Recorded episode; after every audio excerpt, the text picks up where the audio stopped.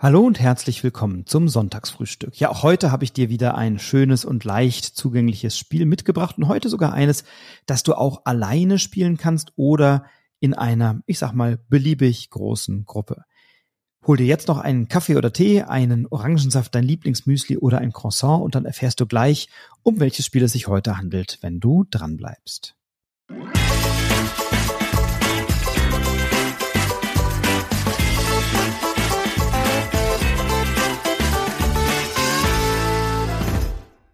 Ja, das Spiel, das ich dir heute mitgebracht habe, ist ein Spiel, das du sogar alleine spielen kannst oder in einer beliebig großen Gruppe. Es handelt sich um ein kleines Kartenspiel und um ein Krimispiel. Ich liebe ja Krimispiele und so möchte ich dir heute ein ganz, ganz kleines Spiel vorstellen, das in ganz kleinen Verpackungen daherkommt. Aber in diesen Verpackungen steckt ein ganz großes Spiel, das unheimlich viel Spaß macht. Das Spiel folgt einem Spielkonzept von Josep Izquierdo und Marte Lucas, ist bei Abacus Spiele erschienen und ist 2019 sogar auf der Empfehlungsliste zum Spiel des Jahres gelandet und es handelt sich um die Krimireihe Sherlock.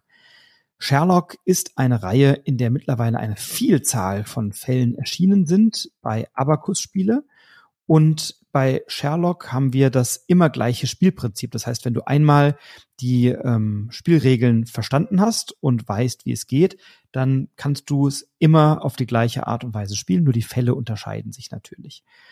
Ja, man muss es mittlerweile fast dazu sagen, bei diesen Fällen wird nichts zerstört, es wird nichts kaputt gemacht, sondern du kannst die Fälle, wenn sie gespielt, wenn du sie gespielt hast, einfach weitergeben und kannst einfach schauen, dass äh, andere Menschen damit Spaß haben. Es sind mittlerweile über 20 verschiedene Fälle von Sherlock erschienen und jede ja, jede Karte oder jedes Deck an Karten umfasst etwa 30 Karten und der Fall funktioniert immer relativ äh, gleich.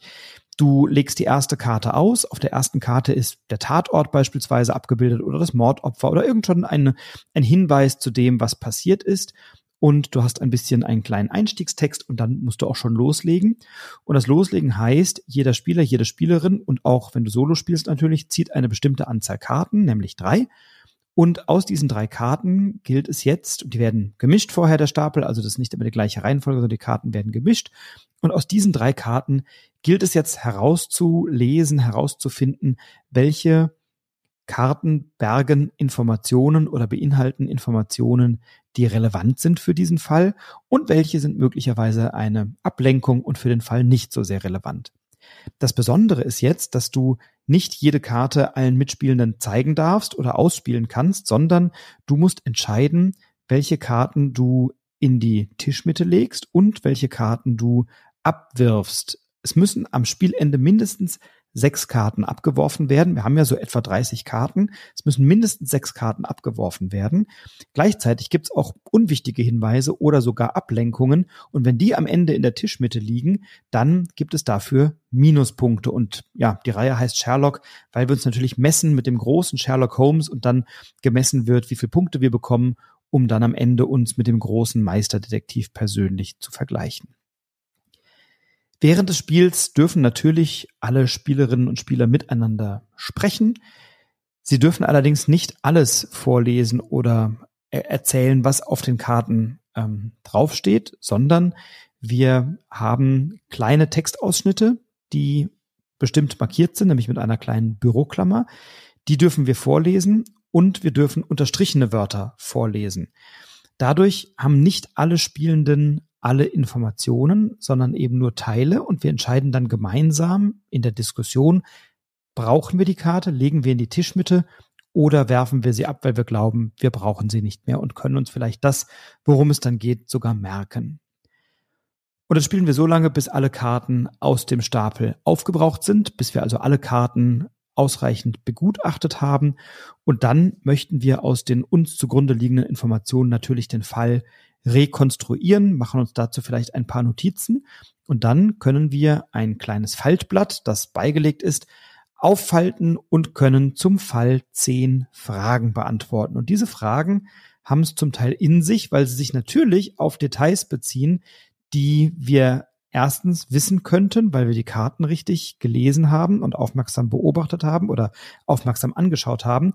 Sie können aber natürlich auch Fragen sein, die wir nur haben, wenn wir die richtigen Informationen von den Karten auch kombinieren miteinander.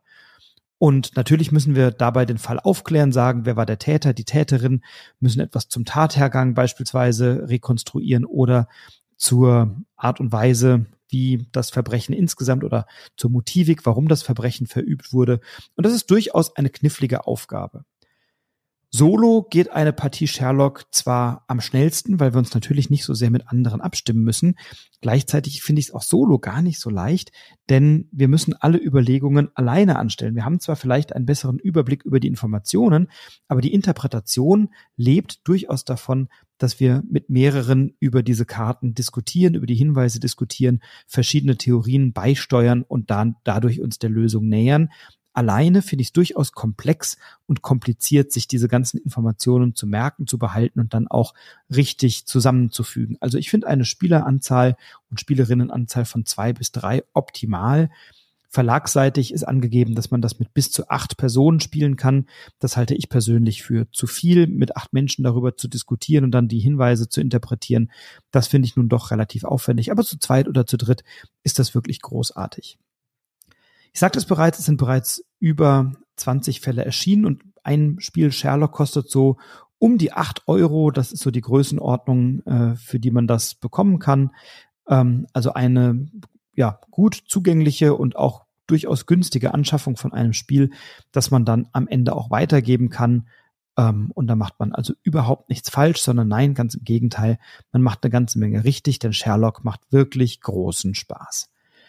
Die Spiel des Jahres Jury, die hat es ja, das hat auch das sagte ich 2019 auf die Empfehlungsliste gesetzt und die Begründung dafür möchte ich dir gerne vorlesen. Die bezieht sich auf die ersten drei Fälle. Letzter Aufruf, der Fluch des Quakaya oder Quakia, glaube ich, und Tod am 4. Juli. Das sind die ersten drei Fälle, mittlerweile ja doch einige mehr. Und die Begründung der Jury liest sich wie folgt. Wer kann wie der englische Meisterdetektiv kombinieren? In den ersten drei, in den drei ersten Kriminalfällen der Kartenspielreihe Sherlock müssen die Spielenden jeweils gemeinsam einen Mord aufklären.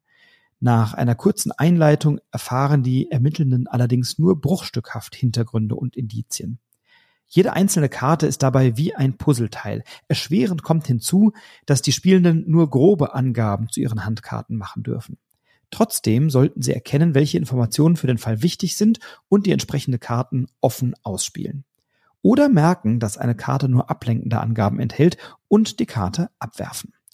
Wer zu wenig Karten abwirft, verliert sofort. Am Ende sind Köpfchen und Fantasie vonnöten, um möglichst viele Fragen zum Fall richtig zu beantworten. Und ja, es ist tatsächlich wie bei einem richtigen Kriminalfall. Auch da bekommt man ja oft die Informationen und Indizien nur so bruchstückhaft und manchmal als Fragment. Und das hier zu einem großen Ganzen zusammen zu kombinieren, macht mir immer sehr viel Freude. Und ich habe jetzt ganz bewusst auch für meinen Urlaub, in dem ich mich gerade befinde, tatsächlich noch eine Handvoll Sherlock-Fälle eingepackt, die ich noch nicht gespielt habe. Ähm, ich kann dir das empfehlen. Die Sherlock-Fälle von Abacos sind allesamt, alle, die ich bisher kenne, ähm, allesamt ein großer Genuss, ein großes Vergnügen und somit meine heutige Empfehlung im Sonntagsfrühstück ja auch als alter Krimi-Fan, wie du weißt, dieses Jahr also auf der Empfehlungsliste Spiel des Jahres 2019 von Giuseppe Izquierdo und Marti Lucas bei Abacus Spiele Sherlock. Dabei wünsche ich dir nun ganz viel Spaß, ganz viel Freude. Pass auf dich auf, bleib gesund, bleib inspiriert, inspiriere andere. Alles Liebe, bis bald, dein Frederik.